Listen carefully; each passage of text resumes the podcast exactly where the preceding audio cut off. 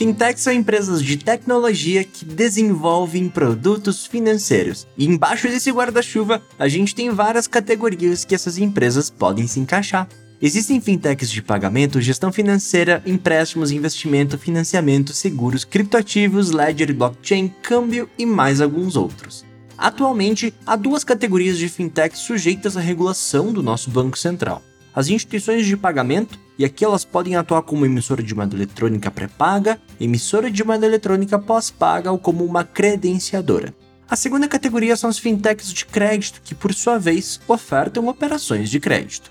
No episódio anterior, eu contei para vocês como as SCDs, ou Sociedades de Crédito Direto, operavam no mercado brasileiro, Agora eu vou apresentar para vocês um parente das SCDs que também faz parte dessa família de operações de crédito no Brasil, a Sociedade de Empréstimo entre Pessoas, ou SEP.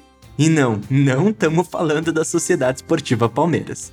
SCD, SEP, SCD, SEP, parece tudo a mesma coisa, mas a verdade é que esses dois tipos de licença no mercado de crédito têm boas diferenças e eu, Gabriel Falck, vou te explicar quais são elas em 10 minutos a partir de agora no Plano Real.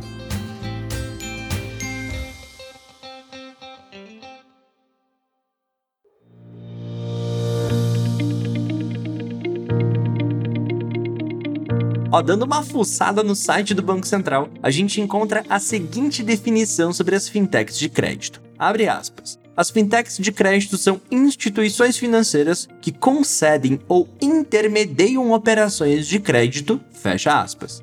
E sim, o correto intermedio. O Bacen usa dois termos mega importantes e que precisam ser interpretados com distinção. Uma fintech desse segmento pode conceder ou intermediar uma operação de crédito. Considera dar, fornecer, atribuir, conferir, prestar algo a alguém. Dentro do segmento de fintechs de crédito, a concessão se encaixa como uma luva na definição de sociedade de crédito direto, as SCDs explicadas no episódio anterior do Plano Real. Te lembrando em um tweet, uma SCD oferece operações de crédito usando recurso próprio por meio de uma plataforma eletrônica. Agora, o segundo termo que o Banco Central usa, além de conceder, é intermediar. E aqui você pode associar sempre ao ato de conectar, aproximar, criar uma ponte, ligar de um lado para outro. Uma fintech de crédito que intermedia uma operação é responsável por conectar credores e devedores, ou seja, quem empresta e quem precisa emprestar. É justamente neste segmento que as SEPs operam, fazendo a intermediação entre pessoas que buscam crédito e aqui independente do motivo, investidores que querem disponibilizar parte do seu capital para uma operação de crédito. Esse tipo de segmento é regulamentado pela CVM, assim como as SCDs também são. Uma SEP atua no mercado brasileiro como uma plataforma responsável por facilitar os acordos de crédito entre quem está precisando de grana e quem tem de sobra. E eu percebi que eu falei CVM sem mencionar que é Comissão de Valores Mobiliários. O principal serviço da SEP é realizar a operação de empréstimo e de financiamento entre pessoas por meio eletrônico, que se caracteriza como intermediação financeira, em que o dinheiro coletado por quem empresta é direcionado à pessoa que contraiu a dívida após uma negociação dentro dessa mesma plataforma. Além de tudo isso, a SEP pode prestar os seguintes serviços: ela pode fazer análise de crédito para clientes e terceiros, cobrança de crédito para clientes e terceiros, atuar como um representante de seguros na distribuição de seguro relacionado com operações por ela intermediadas e também fazer emissão de moeda eletrônica. Quando a gente pensa no modelo de crédito tradicional, a gente pensa na captação de depósito à vista ou a prazo pelos bancos, como forma de capitalizar e transformar a maturidade dessa operação via uma linha de crédito a uma taxa de juros relativamente sexy mas aqui eu preciso mencionar que uma SEP, ao contrário desse bancão tradicional, não pode captar recurso do público e utilizar como mecanismo de financiamento desse empréstimo. Lembre-se da palavra intermediar, e aqui ela vai ser a ponte entre quem quer emprestar e quem precisa desse dinheiro, e nunca vai absorver esse valor para a própria instituição. Nessa intermediação, a parte que contrai uma dívida tem total visibilidade de quem está emprestando esses valores, e a SEP fica apenas como esse intermediário, a parte responsável por conectar quem está cheio de dinheiro e que precisa emprestar e quem está precisando de grana. Além disso, um credor pode ter uma exposição máxima de 15 mil reais dentro das SEPs, ou seja, quando o investidor pode emprestar o capital, ele possui uma limitação por motivos de segurança e compliance. Importante lembrar também que a SEP pode fazer a emissão de moeda eletrônica, ou seja, realizar a livre movimentação desse recurso digital através de uma conta transacional.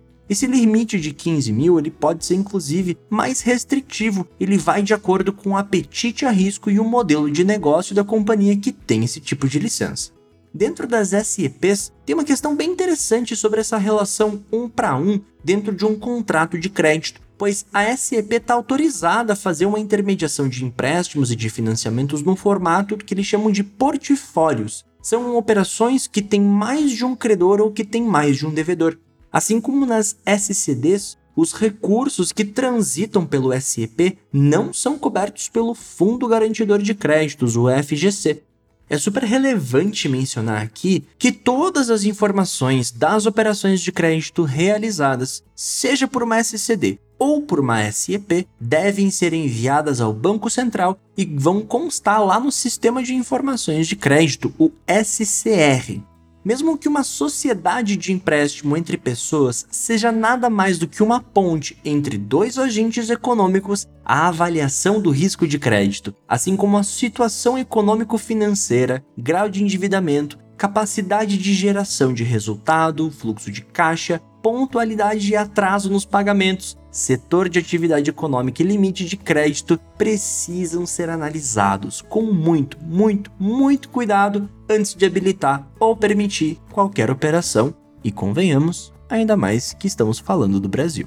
O nosso Banco Central luta com unhas e dentes para democratizar os serviços financeiros no Brasil, e a SEP é mais uma excelente alternativa para que as pessoas que precisam contrair um crédito consigam fazer isso de forma justa e com diversas opções e negociações. A principal diferença da SCD para a SEP é que na SCD a empresa com a licença utiliza capital próprio para fazer operações de crédito enquanto a SEP apenas intermediam credores e devedores para tal, sendo sempre crédito de terceiros e nunca capital próprio.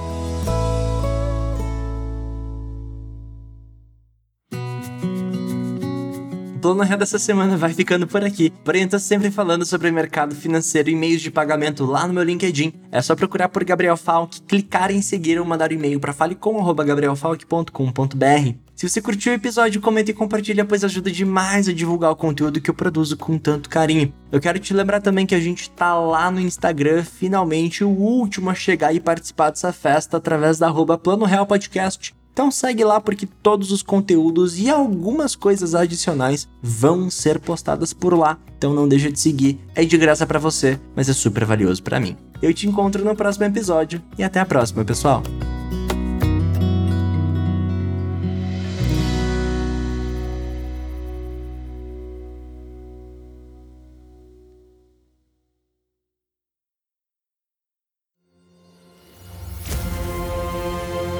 Este programa foi editado pela Grimório Podcasts.